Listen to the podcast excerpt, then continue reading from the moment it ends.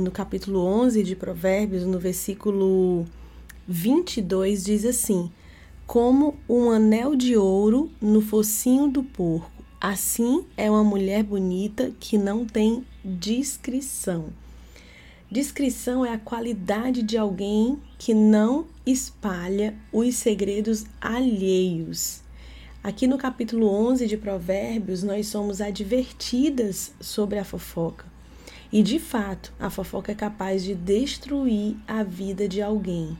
Se você já foi vítima de uma fofoca, é, você sabe exatamente o que eu estou falando. E a primeira coisa que nós precisamos entender é que a fofoca é um pecado, é errar o alvo para o qual nós somos criadas. Então, é, nós vamos falar aqui sobre como que a fofoca se disfarça, como identificar uma fofoca e o que fazer quando nós identificamos. Então, é, são esses três pontos que nós vamos tratar na nossa reflexão de hoje. Existem algumas definições que trazem luz sobre o porquê a fofoca existe ou porquê a fofoca começa. E eu queria trazer aqui para a nossa reflexão hoje. A primeira delas, a primeira definição é que a fofoca ela é uma projeção. Essa é uma definição muito usada pela psicologia. É, a projeção diz que quando você fala né, de algo ou de alguém, é, você está fazendo isso através de especulações, de imaginações, e muitas, muitas e muitas vezes o fundo dessas especulações está ligado aos seus próprios medos, aos seus sentimentos mais ocultos. Então você está lendo a outra pessoa através de você mesma. Você está apenas projetando. Para que, que existe um projetor? Né? Não sei se você é um pouquinho mais velha, você vai se lembrar aí do retroprojetor. Ou trazendo agora para os dias atuais, né? Existe a projeção é, mais moderna que nós conhecemos. E, a, e o projetor ele existe exatamente para isso. Você vai colocar uma imagem e essa imagem vai ser projetada numa tela muito maior. Então, a projeção, segundo a psicologia, é isso: é quando você está projetando algo de dentro, algo lá do fundo das suas emoções, algo muito particular de quem você é na sua individualidade, na sua intimidade. Aquilo está se tornando é, aquilo está sendo projetado para fora. Então, é uma das definições, uma das raízes pelo qual a fofoca existe. A outra é a maledicência, é a rivalidade associada a um complexo de inferioridade. Não olha como isso é sério. É, e é interessante também a gente falar aqui que quando você sabe quem você é, quando eu sei quem eu sou, a gente não sente a necessidade de falar de ninguém. Você já tem convicção de quem você é, da sua identidade, daquilo que você é bom, daquilo que você não é tão bom, daquilo que você está melhorando. E, e isso não te, não te faz falar mal de alguém. Isso não te leva para esse lugar. Você não precisa diminuir ninguém para se sentir um pouco melhor. Então, isso, isso são, são verdades, essas duas verdades, elas precisam trazer luz para aquilo que nós vamos falar hoje.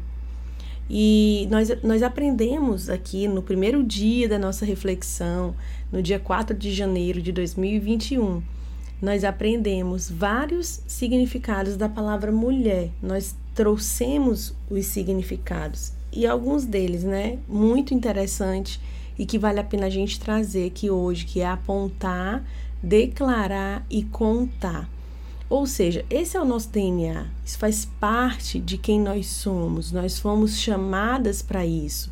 Mas o que nós precisamos pensar é que apontar, declarar, contar está ligado à essência de quem nós somos e nós fomos criadas para manifestar a glória de Deus através da nossa vida. Então, é, manifestar a glória de Deus através da nossa vida também faz parte da nossa essência, de quem nós somos. Apontar a vida do outro não faz parte da nossa essência. Então eu queria começar falando para vocês que existem aqui é, alguns disfarces da fofoca. Existem esses e esses disfarces precisam estar muito claros. É, o primeiro disfarce é aquela fala assim: não, eu estou apenas comentando, não tem, é, não tem nenhum problema, porque é apenas um comentário. Não tem nada de ruim, não tem nada de errado. E isso é um grande disfarce, né? É, a gente precisa ter muito cuidado com a nossa língua, com aquilo que sai da nossa boca. E, e isso é algo que nós precisamos dar muita atenção. É, o segundo, a segunda fala, não sei se você já ouviu isso, eu ouvi muito na minha vida. E na hora que eu estava escrevendo aqui, eu fiquei pensando, nossa, como isso é verdade. A segunda fala é a seguinte: o que é pecado é dar conta de todo mundo. Não sei se você já ouviu isso, se você já ouviu alguém falar isso, mas isso é uma grande mentira. Isso é uma fofoca. O que é pecado não é dar conta de todo mundo. Se você está identificando que alguém do seu lado, que é sua irmã, que é alguém que você ama, está indo, está tá seguindo um caminho ruim, você precisa chamá-la em amor. Você precisa preparar uma mesa e sentar com ela na mesa e trazer para a luz e não simplesmente sair comentando. E o terceiro, que é algo que é muito comum e que a gente precisa ter muito cuidado, é uma fofoca disfarçada de pedido de oração. É o disfarce de que eu estou apenas comentando, o que é pecado é dar conta de todo mundo, e o pedido de oração como é, como um disfarce da fofoca. Então, você vai pedir oração por alguém e aí você conta toda a situação ou alguém está chegando para você para pedir oração por alguém e você vê que a pessoa está expondo completamente a pessoa, que ela está dizendo exatamente quais são os problemas familiares, os problemas conjugais, o que está se passando na vida da pessoa. É, e isso é uma fofoca, isso não agrada o coração de Deus. E isso não faz parte de quem nós somos, isso não faz parte da nossa essência, não é isso que o Senhor espera de nós. Se alguém chegou para você e pediu oração, ore você no secreto. Essa pessoa confiou uma parte da vida dela a você e você, eu, precisamos cuidar para que isso não se torne público, para que isso não seja exposto, porque esse não é o desejo do coração de quem está chegando e pedindo uma oração. Então, esse é um cuidado que nós precisamos ter. Nós precisamos ter muito cuidado e saber identificar quais são os disfarces da fofoca. Outra verdade que eu queria trazer para vocês é que nós precisamos saber identificar identificar. Então, olha lá, a segunda que é identificando. Como que você vai identificar alguém que tem esse desafio, que vive. É, porque todos nós somos pecadoras, né? A, a questão é só a gente entender o que, que é o meu pecado e o que, que é o pecado do outro, mas o fato é que todos nós pecamos e somos pecadores. Então, talvez a fofoca não seja o meu desafio, mas vai ter outra coisa, vai ter outro pecado que vai ser o meu desafio de vida. Então, existem algumas características, né, de quem vive na prática da fofoca. A primeira característica é que normalmente é alguém muito curioso. Então, quando você perceber alguém que tem muita curiosidade, alguém que sempre quer saber, alguém que sempre está perguntando, alguém que sempre quer quer, quer saber o que está se passando na vida do outro, como que você fez isso, como que fez aquilo, como que é isso, como que é aquilo, e é muita curiosidade. Provavelmente, não é, eu não, isso não é uma regra, né? Eu não estou dando aqui uma regra, um plano cartesiano, mas provavelmente alguém que é muito curioso tem esse desafio, tem o desafio da fofoca. Então, é uma forma de você identificar. E quando você vê alguém que é muito curioso, se por acaso você tem a necessidade de falar tudo o que você sabe para o seu melhor amigo, para sua melhor amiga, provavelmente a fofoca seja algo que te rodeia. Ou se você está identificando alguém né, que vive com esse desafio e você percebe que tudo que essa pessoa sabe ela tem a necessidade de levar para o um melhor amigo, é, fique atenta, fique atenta. Normalmente essa pessoa ela tem esse desafio. Então, se alguém chegou para você para falar para você algo, essa pessoa está confiando em você. E você não deve confiar isso para o seu melhor amigo ou para sua melhor amiga, de forma alguma. E a terceira zona de atenção que nós precisamos ter é: será que você sente prazer em saber de, de algo, saber da vida de alguém? Será que isso te dá prazer? Porque se isso te dá prazer, é muito provável que você esteja sendo é, atraído para viver esse estilo de vida de fofoca. Então, a fofoca ela não deve, ela não pode fazer parte da nossa rotina, da nossa vida, não pode alimentar é, a nossa vida, não pode ser o nosso assunto. Então, essas três coisas nós precisamos dar atenção. É, a curiosidade é algo que é muito forte na minha vida. Eu sou alguém que, que sou. A curio... Gente, todo mundo é um pouco curioso, curiosa, né? Mas existe um nível, existe um nível que ultrapassa a normalidade eu tenho a necessidade de tudo que eu sei, eu tenho a necessidade de falar para o meu melhor amigo, para minha melhor amiga. Eu sinto prazer em saber da vida dos outros. São perguntas que nós precisamos fazer para nós mesmas para entender até que ponto eu não tenho me tornado uma fofoqueira e, e até que ponto eu, eu, não, eu preciso confrontar isso, porque é um pecado. E o que fazer quando nós identificamos, né? Qual, qual as atitudes que nós precisamos ter quando nós identificamos isso em nós ou nós identificamos isso no outro? A primeira coisa que nós precisamos fazer é orar.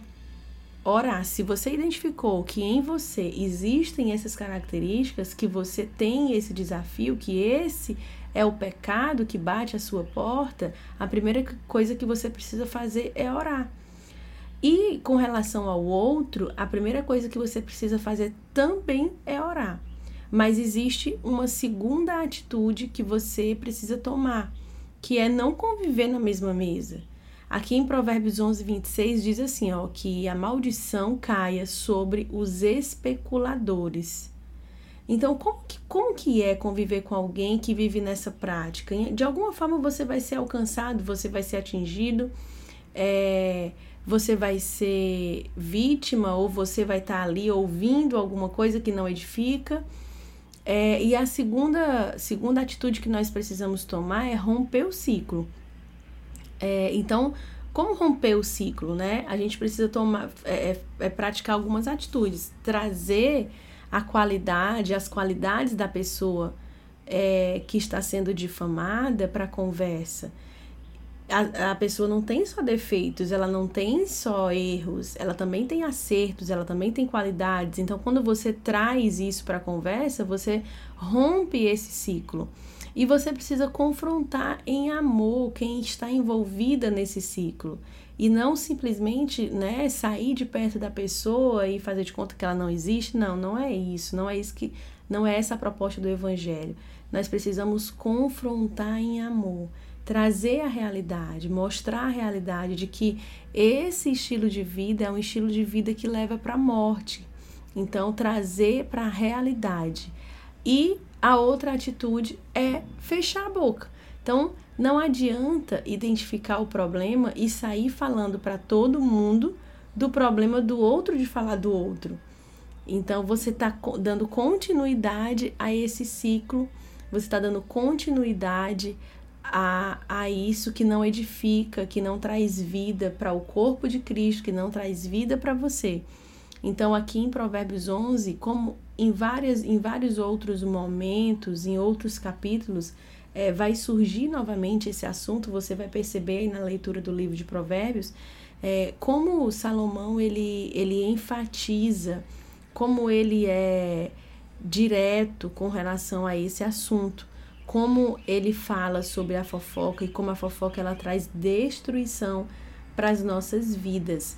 Então, é, isso é uma verdade, é um fato.